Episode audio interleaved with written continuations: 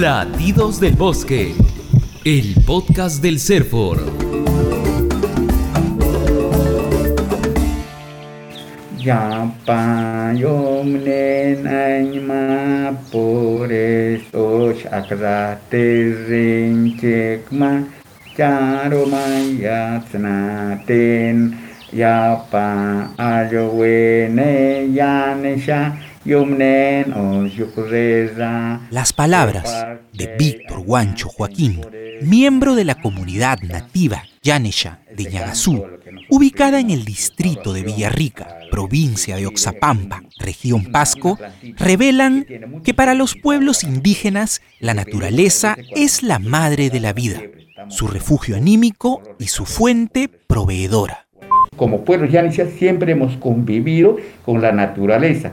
Para nosotros la naturaleza es parte de nuestra historia, es parte de nuestro vivir, porque los recursos, toda una, una biodiversidad, ahí tenemos nosotros, la naturaleza es para nosotros el mercado. El mercado, ¿por qué? Tenemos nuestros animales para, para consumo. es nuestra Farmacias. Farmacias, ¿en qué sentido? Porque tenemos nuestras plantas medicinales, con eso nosotros son plantas curativas en vez de usar los, químicos. Aparte de eso, el bosque para nosotros es vida. Gracias al bosque nosotros cuidamos en las, en las alturas para que no se deprede. Si nosotros no lo hacemos eso con el tiempo, nosotros vamos, vamos a tener una sequía, no vamos a tener agua, no vamos a tener toda una vida. Entonces nosotros hacemos, cultivamos eso, ¿para qué? Porque nosotros pensamos para el futuro y el futuro puede orientarse hacia una dirección más prometedora si no desoímos las recomendaciones de los ancestros, como hace hasta la actualidad el pueblo Ashaninka. Escuchemos, si no, a la señora Raquiel Matire de la comunidad nativa de Juancito de Cipiría en la provincia de Coronel Portillo, región Ucayali. Por ejemplo, para nuestras casas, nuestros antepasados, nuestros abuelos, nuestros ancestros comentaban de que en la luna nueva no es factible de poder sacar eh, los árboles porque en sí eh, no, es, no es duradero, ¿no? porque las polillas lo comen, pero sí hay que tenerlo en cuenta eh, en la luna llena, sacar esos árboles para la construcción de nuestras casas porque en sí tiene más durabilidad, ¿no? Y en la actualidad, en el momento de sacar estos árboles sí se ve, ¿no? Que las polillas lo comen, eh, no tiene durabilidad, ¿no? Y seguimos conservando eh, nuestra cultura, que es muy importante, ¿no? Y seguimos valorando nuestros cosmovisión, los conocimientos que nos dejaron nuestros antepasados. En el Perú, cosmovisiones de este tipo las comparten más de un millón y medio de compatriotas indígenas peruanas y peruanos que como Raquiel Matire o Víctor Guancho, representante de la Federación de Comunidades Nativas Yaneshas, FECONAYA, dependen de los recursos que les ofrecen los bosques y viven en armonía con la naturaleza. Gracias a su modo de vida, las 14.4 millones de hectáreas de las comunidades nativas ubicadas en los bosques amazónicos son las tierras mejor conservadas. Si un llane se tumba un árbol, tenemos que plantar 5 o 10 árboles, porque sabemos bien si en, ese árbol que tú tumbas, hay, en esos árboles hay seres vivientes, tenemos la flora y la fauna, tenemos, o sea, una eternidad de vida silvestres que están que tienen seres vivientes y estamos luchando para que eso se preserve porque en otros países ahorita a la selva amazónica lo están viendo como el pulmón del mundo, porque sabe los países industrializados están más haciendo fábricas y hay mucha contaminación y es por eso vemos ahorita el cambio climático. Y si nosotros no, no frenamos eso, si nosotros también vamos a estar como ellos han hecho antes y ahorita cuál será el destino de acá 50 años y cuál será cuál va a ser la vida de nuestra generación, porque nosotros mismos no estamos poniendo las cosas como debe ser, ¿no? En efecto, los territorios de las comunidades nativas tienen una consecuencia significativa para evitar la deforestación y luchar contra el cambio climático, y nuestros pueblos indígenas lo tienen claro. Ahora bien, las comunidades nativas no requieren permisos cuando usan los recursos del bosque con fines domésticos de autoconsumo o subsistencia. Según la Ley Forestal y de Fauna Silvestre número 29763, el manejo forestal de las comunidades nativas se efectúa con autonomía, conforme a su cosmovisión, sus valores culturales, espirituales y usos tradicionales. En el bosque tenemos los árboles maderables que utilizamos el autoconsumo para poder construir nuestras casas, para poder vivir con nuestros hijos, ¿no? Y también eh, tenemos árboles maderables que también se, se extraen para vender, ¿no? La comunidad eh, tiene un convenio con una empresa de, de vender las, los árboles maderables, con qué finalidad para poder construir una casa comunal para las reuniones. Entonces, para ello eh, tenemos el convenio, ¿no? Y es un apoyo en la realidad para nuestra comunidad. Entonces, Tal como relata Raquiel Matire, del pueblo Ashaninka, las comunidades nativas también pueden aprovechar los recursos de sus bosques de manera comercial. Sin embargo, para ello es necesario un permiso otorgado por la Autoridad Regional Forestal y de Fauna Silvestre nosotros como, como pueblo llano también tenemos nuestros recursos naturales, pero tenemos que sacar adecuadamente de acuerdo como, como la ley lo, lo estipula. Y si nosotros queremos sacar nuestra madera y también lo podemos hacer, pero a través de un manejo forestal. ¿Para qué? Para que sea, se saque madera adecuadamente. Entonces, ahora, aparte de eso, eh, dentro del plan nosotros tenemos que ver o sea, no solamente tumbar, sino tenemos que hacer un plan de tesoro en el tema de reforestación. Tenemos jóvenes este, forestales que estamos trabajando bastante, inclusive gracias al CERFO que nos están apoyando. Entonces, para hacer un manejo, y nosotros hemos analizado de que si nosotros no hacemos esto, se va a extraer los recursos naturales, eh, desacatando las normas que el Estado peruano nos ha encomendado. Hay una ley que tenemos que cumplir como bien reconoce Víctor Guancho, de la comunidad nativa Yanesha, para extraer de los bosques, por ejemplo, madera en cantidades significativas, se debe contar con planes de manejo, de acuerdo a los lineamientos aprobados por el Servicio Nacional Forestal y de Fauna Silvestre CERFOR, así como el control de la actividad por la propia comunidad y por el sector correspondiente. De esta forma, el Estado, a través del CERFOR, realiza un acompañamiento y presta asistencia técnica a las comunidades nativas en la elaboración de los instrumentos de gestión como los planes de manejo forestal y de fauna silvestre. La ley contempla, con ese fin, la creación de unidades orgánicas especializadas como la que existe en la Administración Técnica Forestal y de Fauna Silvestre Selva Central, a la que pertenece la comunidad Yanesha de Ñagazú. Estas unidades orgánicas se conocen como unidades técnicas de manejo forestal comunitario. El trabajo que realizamos es orientar a las comunidades de cómo manejar el recurso forestal y de fauna silvestre, ¿no? enmarcados estos en la ley y su reglamento, porque el uso del recurso forestal y fauna silvestre, las comunidades lo han hecho desde siempre, trascendiendo entre hijos, padres, abuelos, ¿no?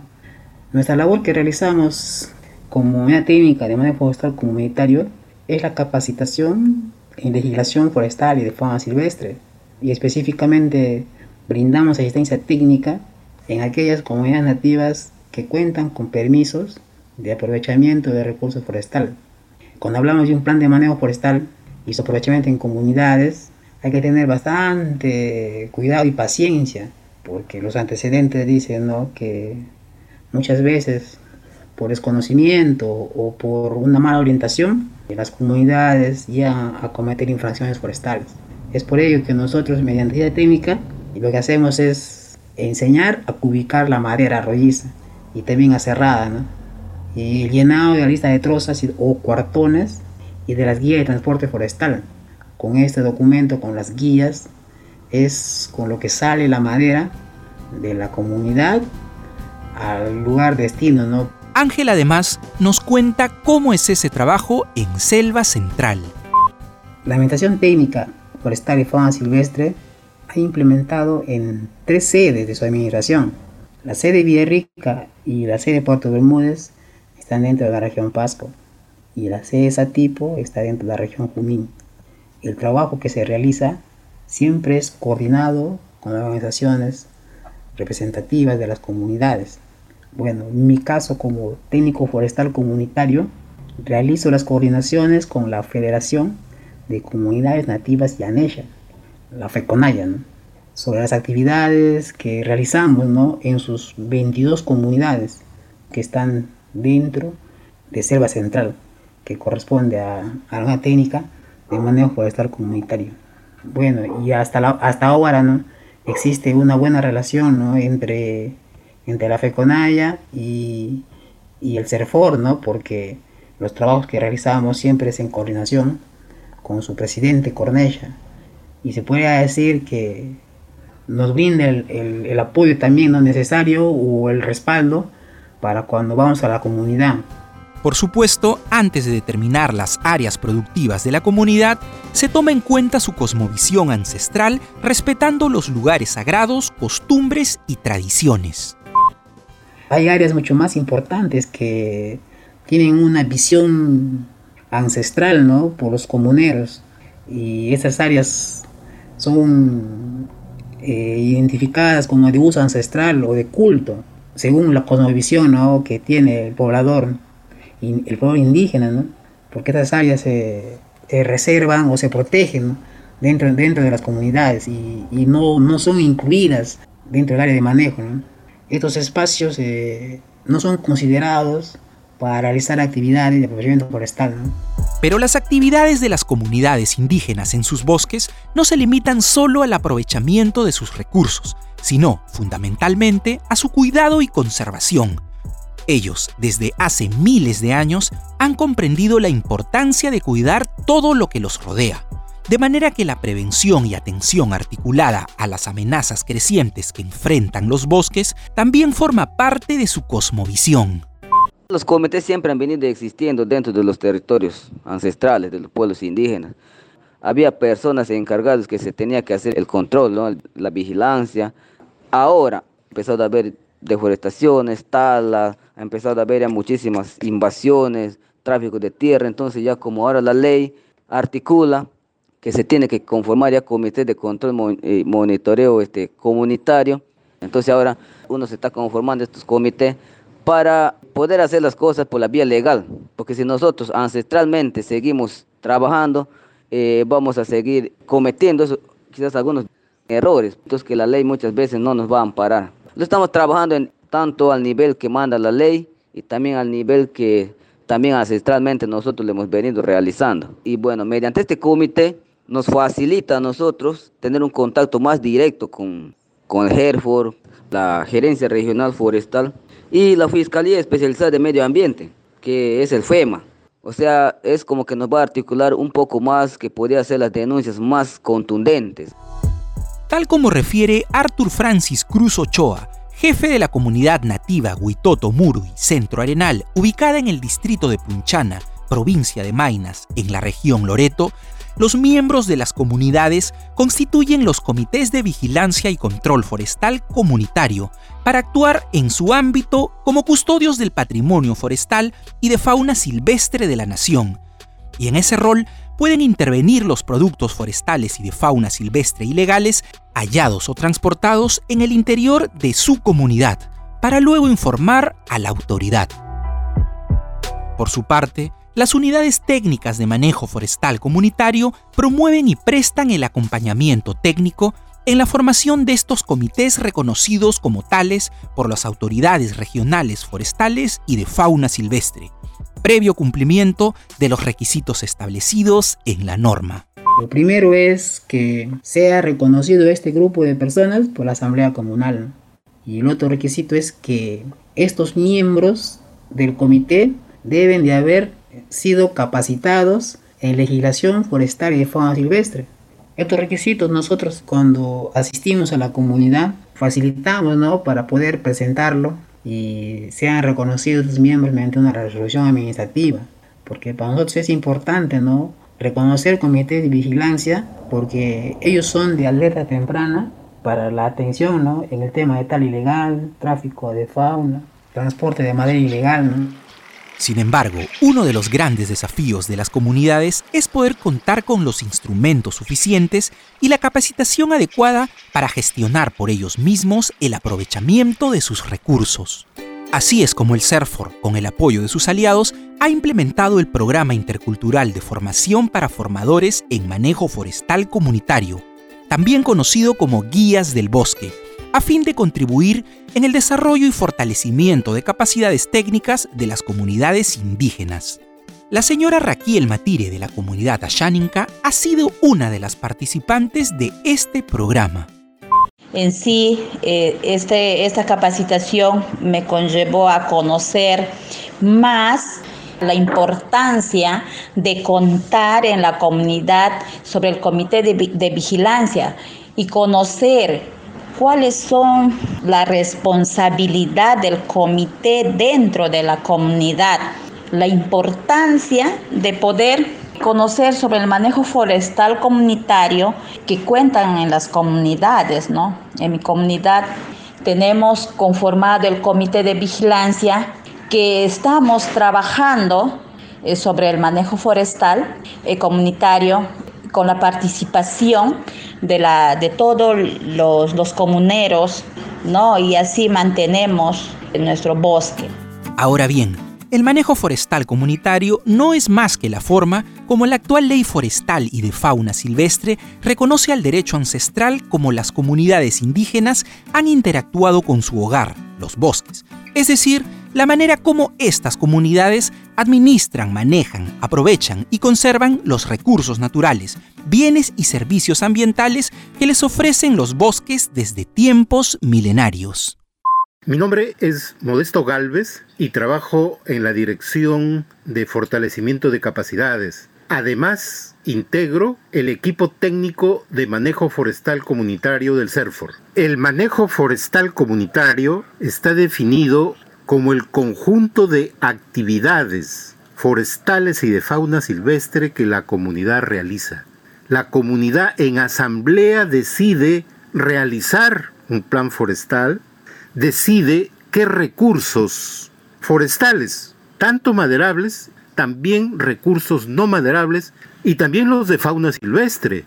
La Asamblea Comunal puede decidir que el aprovechamiento de estos recursos puede ser por una familia, por un grupo de familias, por una asociación, por una empresa o en alianza con empresas externas. Pero es decisión de la comunidad ¿Cómo se hace? Lo primero que se tiene que garantizar es que estos recursos no se destruyan para que queden para las generaciones futuras. Y esto depende de la sabiduría de los pueblos, que en la política está reconocida, que los conocimientos y las prácticas indígenas han mantenido los bosques. En ese contexto, la ley puntualiza que el aprovechamiento forestal y de fauna silvestre en los pueblos indígenas puede realizarse en diversos campos de acuerdo al nivel de aprovechamiento de sus recursos, que las comunidades deciden mediante asamblea comunal. Un primer campo es el de autoconsumo para satisfacer necesidades internas de consumo familiar. Este aprovechamiento no requiere de ningún documento. Se sigue realizando tal como lo venían desarrollando las familias de las comunidades desde hace siglos. La única autoridad que ve cómo es y qué recursos se aprovechan bajo la modalidad de autoconsumo es la asamblea comunal. En cambio, cuando ya el aprovechamiento se destina casi la totalidad al mercado, cuando se trata ya de niveles de comercio, ahí sí hablamos de planes de manejo. Existen hasta tres niveles de planes de manejo. El primer plan de manejo es el DEMA, Declaración de Manejo, que es equivalente a una declaración jurada. Por lo tanto, no se tiene que presentar a la autoridad, se elabora y se comienza a ejecutar. Este DEMA es para facilitar el aprovechamiento en pequeña escala. Por ejemplo, en madera se permite un DEMA hasta 650 metros cúbicos de madera.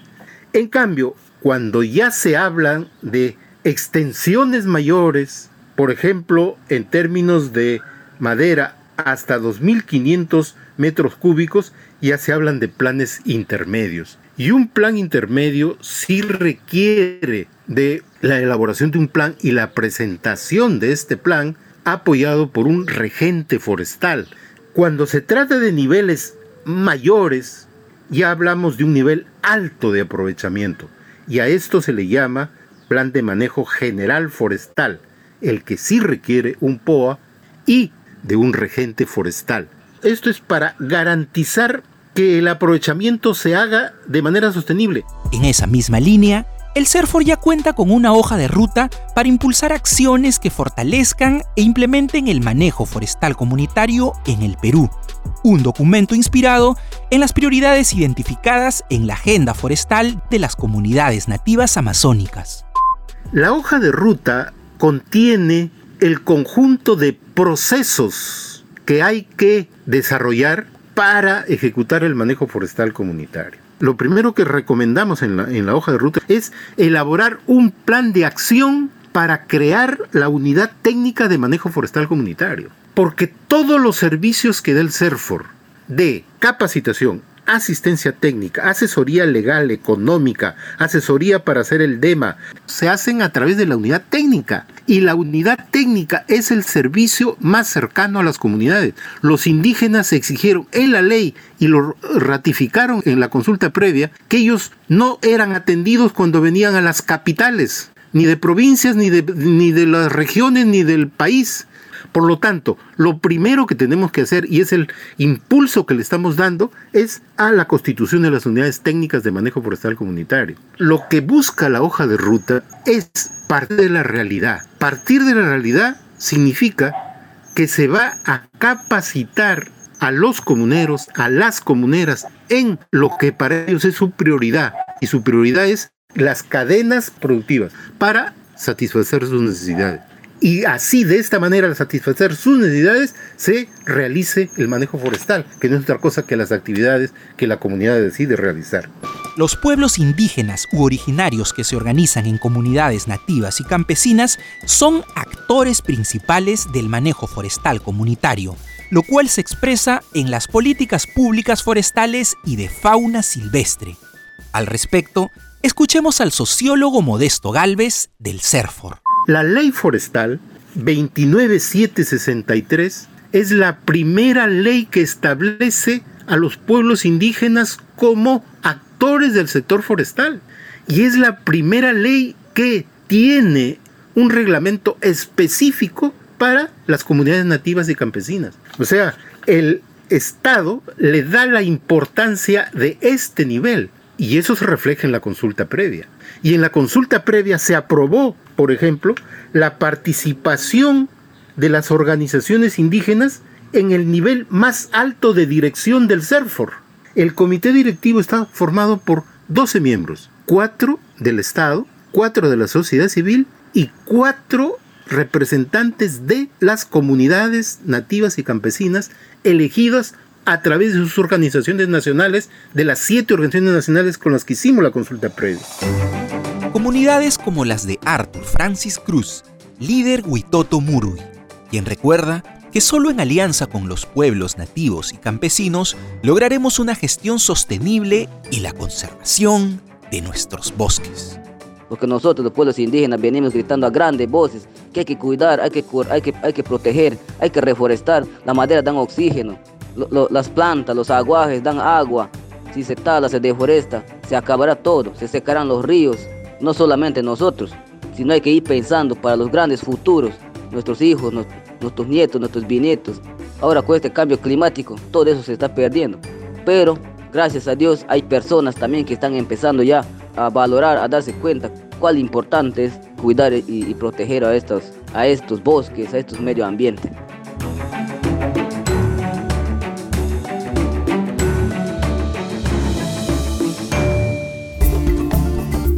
Latidos del Bosque es el podcast del Servicio Nacional Forestal y de Fauna Silvestre, CERFOR, del Ministerio de Desarrollo Agrario y Riego. Este podcast se realiza gracias al apoyo financiero de la Unión Europea, en el marco de la acción Alianza por la Fauna Silvestre y los Bosques.